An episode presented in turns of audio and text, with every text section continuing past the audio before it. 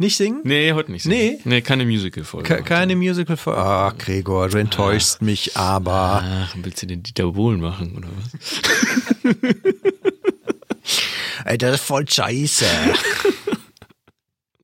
äh, wollen wir loslegen? Ja, gerne. Gut. Herzlich willkommen zum Datenschutz Talk, Ihrem Podcast für die Themen Datenschutz und Informationssicherheit.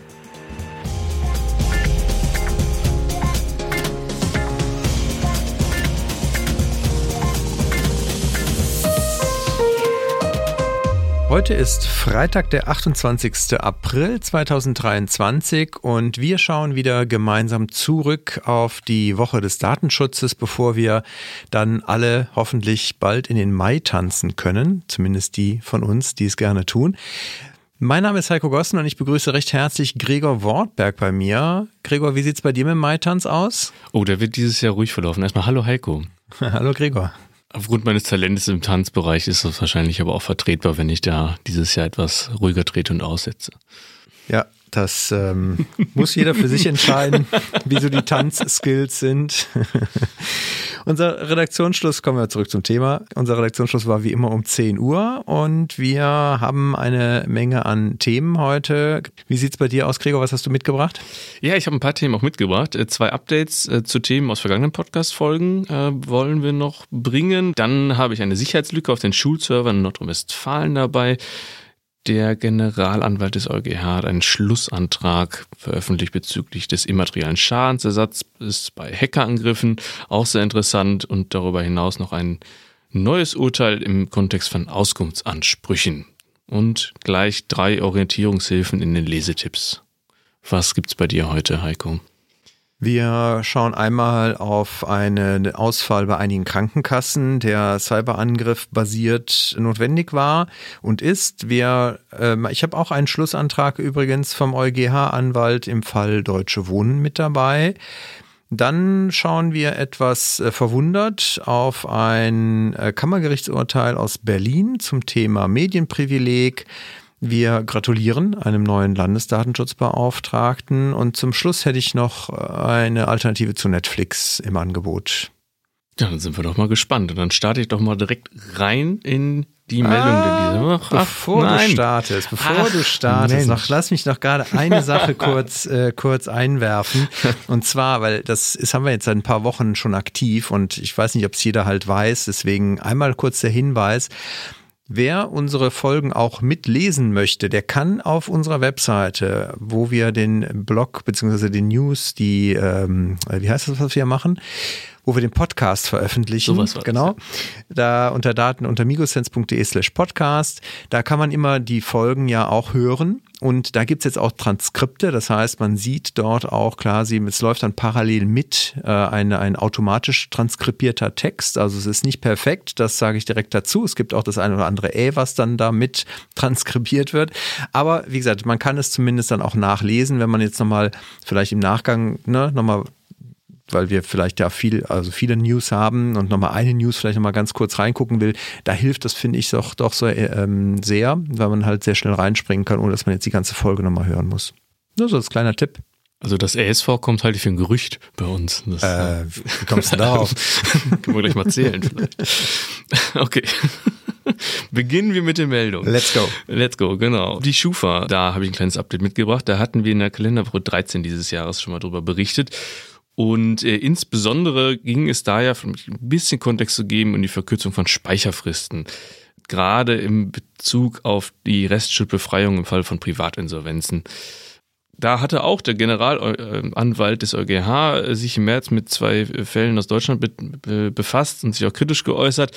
Die Speicherdauer von diesen Restschuldbefreiungen äh, betrug drei Jahre und die wurde auch nach Ankündigung der Schufa jetzt auf sechs Monate verkürzt. Die Deutsche Presseagentur hatte da mal angefragt und das wurde jetzt auch schon für die meisten der 250.000 betroffenen Verbraucherinnen und Verbraucher umgesetzt und das führt dann natürlich auch zu einer unmittelbaren Verbesserung der Bonität der Betroffenen. Betroffenen, die dann jetzt im Zweifel einen oder keine negative Schufa mehr haben oder einen Trag weniger.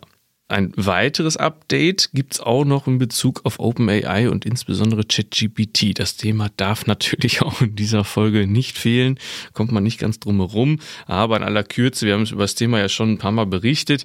OpenAI hat sich so ein bisschen der, ja, vielleicht auch der Kritik der letzten Wochen angenommen. Verschiedene Aufsichtsbehörden hatten daher schon ein paar Fragen mit in den Raum gestellt, die italienische ja auch ein äh, Verbot mehr oder weniger ausgesprochen. Und äh, jetzt gibt es einen Privatmodus äh, bei ChatGPT. Dort kann jetzt der Verlauf quasi deaktiviert und auch gelöscht werden und ist der Verlauf ausgeschaltet, werden die Daten automatisch nicht mehr gespeichert und sie werden auch nicht mehr zur Weiterentwicklung der künstlichen Intelligenz verwendet. Das ist jetzt wohl für alle Menschen weltweit, die den Dienst nutzen, verfügbar. Sehr löblich. Ja. Hat jemand zugehört. ist doch schön. ja, wenn so eine Anordnung, eine Untersagung aus Italien kommt, ja. macht schon Sinn, da mal zuzuhören, ja. Ein Angriff auf den IT-Dienstleister einiger Krankenkassen sorgt erneut für Störungen. Einige Krankenkassen wie die DAK und diverse Betriebskrankenkassen haben derzeit technische Störungen, weil ein äh, IT-Dienstleister oder der zentrale IT-Dienstleister dieser Versicherungen, die Bitmark mit Sitz in Essen, äh, halt Opfer eines äh, erneuten Cyberangriffes ist. Die gesetzlichen Krankenkassen, die hier insbesondere betroffen sind und die Bitmark, äh, die sind halt Opfer seit Dienstag dieser Woche äh, eines neuen Angriffs und es gibt halt dadurch bedingt technische Störungen, weil die äh, Bitmark die Frühwarnsysteme laut eigener Aussage angeschlagen haben. Der Angriff wird wohl noch abgewehrt, so der Stand von gestern und man habe halt daher gezielt einzelne Kundensysteme abschalten müssen, aber bisher keine Hinweise, dass ein Datenabfluss feststellbar oder beziehungsweise stattgefunden hat. Die Webseite von Bitmark war äh, zeitweise wohl auch nicht verfügbar, beziehungsweise es gibt halt oder gab dann nur eine, eine Platzhalterseite, eine Baustellenseite und ansonsten halt, wie gesagt, arbeitet man wohl an der Behebung. Das ist bereits der zweite öffentlich bekannte Vorfall in diesem Jahr bei Bitmark, nachdem Ende Januar schon mal Zugriff auch stattgefunden hat auf Jira-Daten, die dann wohl auch im Darknet aufgetaucht sind. Wir haben hier berichtet in der KW4, wer da nochmal reinhören will in die Newsfolge, der kann das natürlich gerne tun. Wir werden da natürlich auch entsprechend hier Sie auf dem Laufenden halten, sollte sich da nochmal ein neuer Sachstand ergeben, ein relevanter kann eigentlich dieses Thema Sicherheitslücke ähm, aufgreifen. Das äh, greift ja momentan um sich, ob äh, Attacken oder Datenabflüsse. Äh, Sicherheits, eine Sicherheitslücke hat es jetzt auch auf dem Schulserver in äh, Nordrhein-Westfalen gegeben. Äh, medial zumindest bei uns in Nordrhein-Westfalen, da weiß ich jetzt nicht, wie das im Rest des, von Deutschland so aufgekommen ist, das Thema, stand in den letzten äh, zwei Wochen äh, ja auch schon das Schulministerium ein bisschen im Fokus, da es da massive Download-Störungen beim Abitur gegeben hat. Also da konnten dann die Prüfungen am Tag vor dem eigentlichen Prüfungstermins nicht runtergeladen werden und da mussten dann die Schulprüfungen oder die naja, die Abiturprüfung vielmehr, die Schulprüfung wäre auch schön, um zwei Tage verschoben werden. Das hat schon so ein bisschen für ja, Unruhe gesorgt. Ruhe kehrt ähm, nach diesen ganzen äh, Unruhen dann aber nicht wirklich einem Schulministerium. Nach den Downloadstörungen äh, musste die Schulministerin Dorothee Feller jetzt auch noch ein größeres Datenleck einräumen. Da sind in einer IT, in einer IT-Schwachstelle, in einem Testserver im äh, Bereich der Qualitätsunterstützungsagentur 500 Nutzerdaten offengelegt worden. So hieß es zumindest erst seitens der Schulministerin. Da hatte der äh, Chaos Computer Club aber eine etwas andere Meinung zu. Die haben dann nämlich äh, über 3765 Datensätze gefunden und demnach wurden auch noch mal Daten von über 16.000 weiteren Mitgliedern äh, offengelegt. Also eine weitaus umfangende umfassendere äh, Sicherheitslücke, die dann da bekannt geworden ist, die mittlerweile aber auch geschlossen wurde. Das Brisante ist eigentlich, dass diese 16.000 User eigentlich in einem komplett offenen Active Directory abrufbar gewesen sind, mit Daten wie Name, E-Mails und den dazugehörigen Jobs, äh, was natürlich auch noch weitere äh, potenzielle Sicherheitslücken dann eröffnet. Und äh, von daher, da kann vielleicht auch nochmal eine Folgemeldung fällig sein, ne? je nachdem, wie es dann da ausgeht. Wir halten Sie da auf dem Laufenden ist vielleicht auch nochmal eine gute Idee, auch äh, für andere Menschen außerhalb der direkten Datenschutz-Community uns mal zu hören. Und Damit komme ich zur nächsten Meldung. Und zwar, der Generalanwalt legt den Schlussantrag im Fall Deutsche Wohnen vor. Hier ging es um die Frage, inwieweit die Bußgeldbescheide eine gegen eine juristische Person quasi verhängt werden können.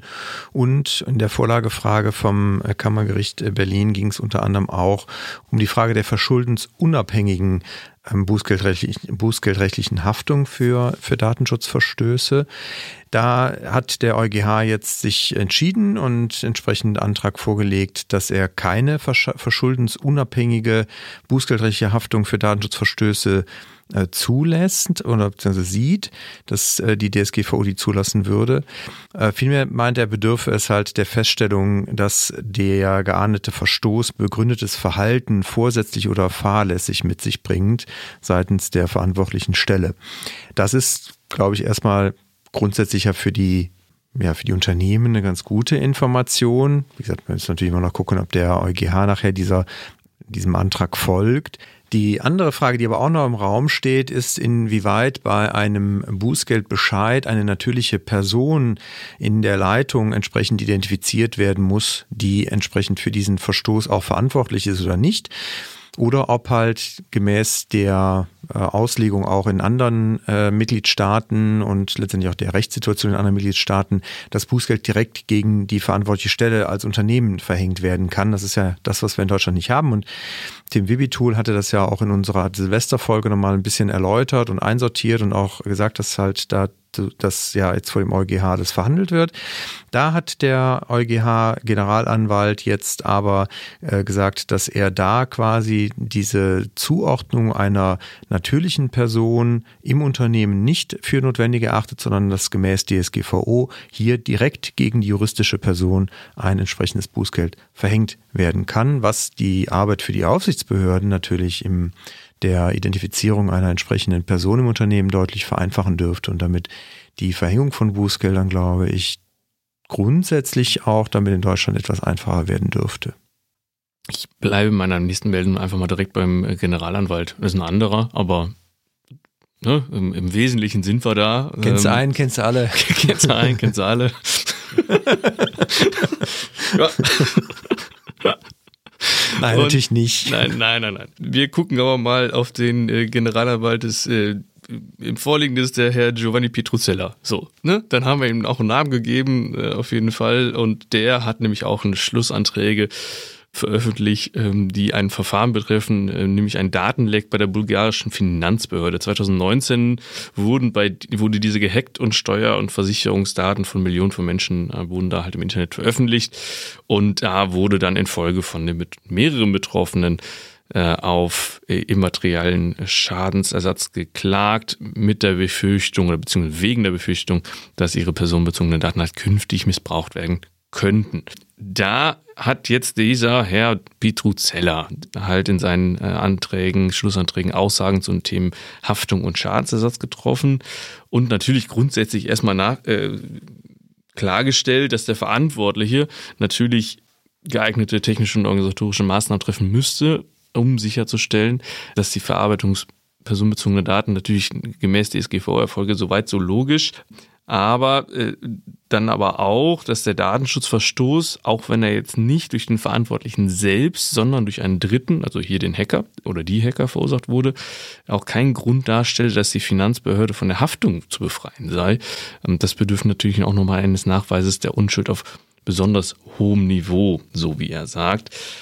Ganz interessant ist Petrozella letzten Endes aber auch der Ansicht, dass die Befürchtung eines möglichen künftigen Missbrauchs der personenbezogenen Daten ähm, ein, durchaus einen Anspruch auf immateriellen Schadensersatz darstellen kann. Das gilt aber nur, wenn es sich um einen realen und sicheren emotionalen Schaden und halt nicht nur um ein Ärgernis oder eine Unannehmlichkeit handele stellt sich natürlich die Frage, wie definiere ich das und grenze ich das ab? Aber sicherlich eine, eine, eine interessante Richtung, die da vorgestoßen wird. Da natürlich auch die Frage äh, auch noch, ob der EuGH der Argumentation dann folgt. Ne? Ganz klar.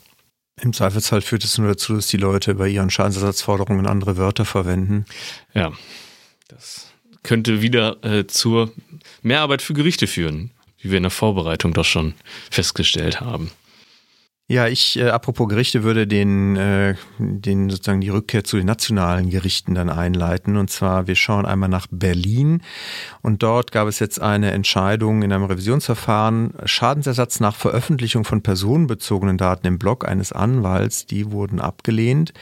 Und zwar werden Daten, personenbezogene Daten in einem Blogbeitrag online veröffentlicht, greift das Medienprivileg, sodass hier kein Anspruch auf Schadensersatz nach DSGVO besteht. Hintergrund ist ein Anwalt, der im eigenen Blog offene Forderungen äh, gegen einen Mandanten beschrieben hat und dort halt auch ein bisschen natürlich Stellung bezogen hat. Er hatte dort unter anderem Name und Anschrift sowie Geburtsdatum des ähm, Betroffenen veröffentlicht.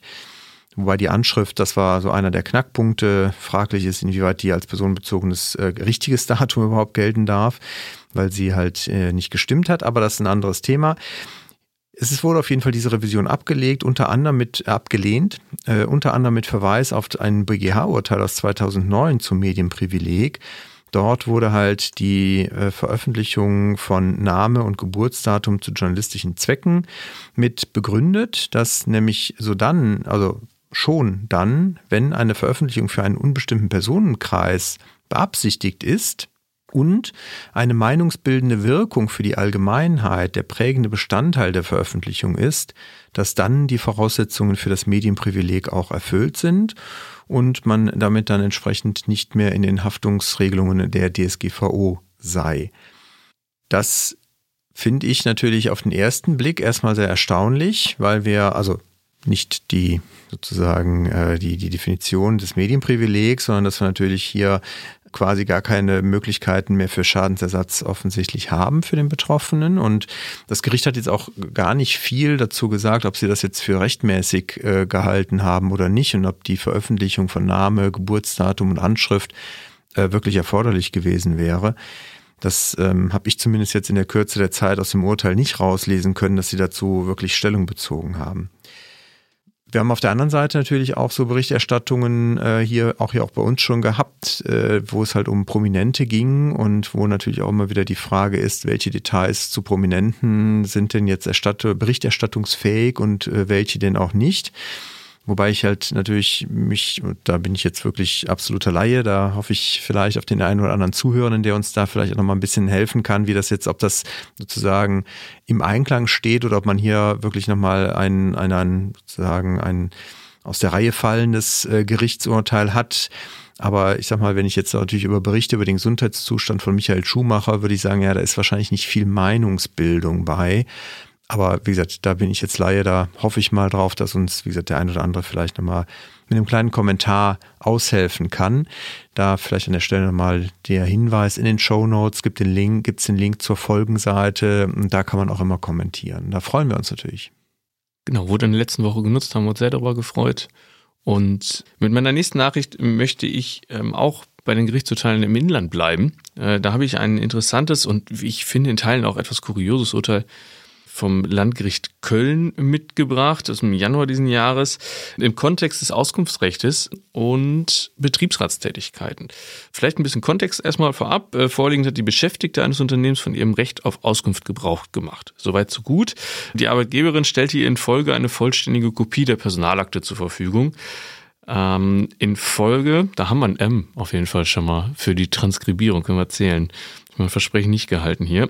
Infolge der zur Verfügungstellung dieser Personalakte oder der Kopie der Personalakte erhielt die Arbeitgeberin dann seitens der Beschäftigten aber auch nochmal eine Forderung über 5000 Euro Schadensersatz aufgrund eines angeblich erlittenen immateriellen Schadens, da die Auskunft unvollständig sei und insbesondere der E-Mail-Verkehr zwischen der Beschäftigten und dem Arbeitgeber sowie Dritten fehle dem ist die Arbeitgeberin dann natürlich auch nochmal nachgegangen und hat äh, dann das E-Mail-Postfach der Beschäftigten geprüft und hat darin dann auch nochmal festgestellt und das dann auch der Beschäftigten wiederum zur Verfügung gestellt, äh, dann aber auch noch ein Schreiben beigefügt, in dem festgestellt wurde, ja, du hast aber jetzt aber auch, das haben wir gesehen, das E-Mail-Postfach zur privaten Nutzung verwendet, was du ja eigentlich gar nicht darfst, sinngemäß.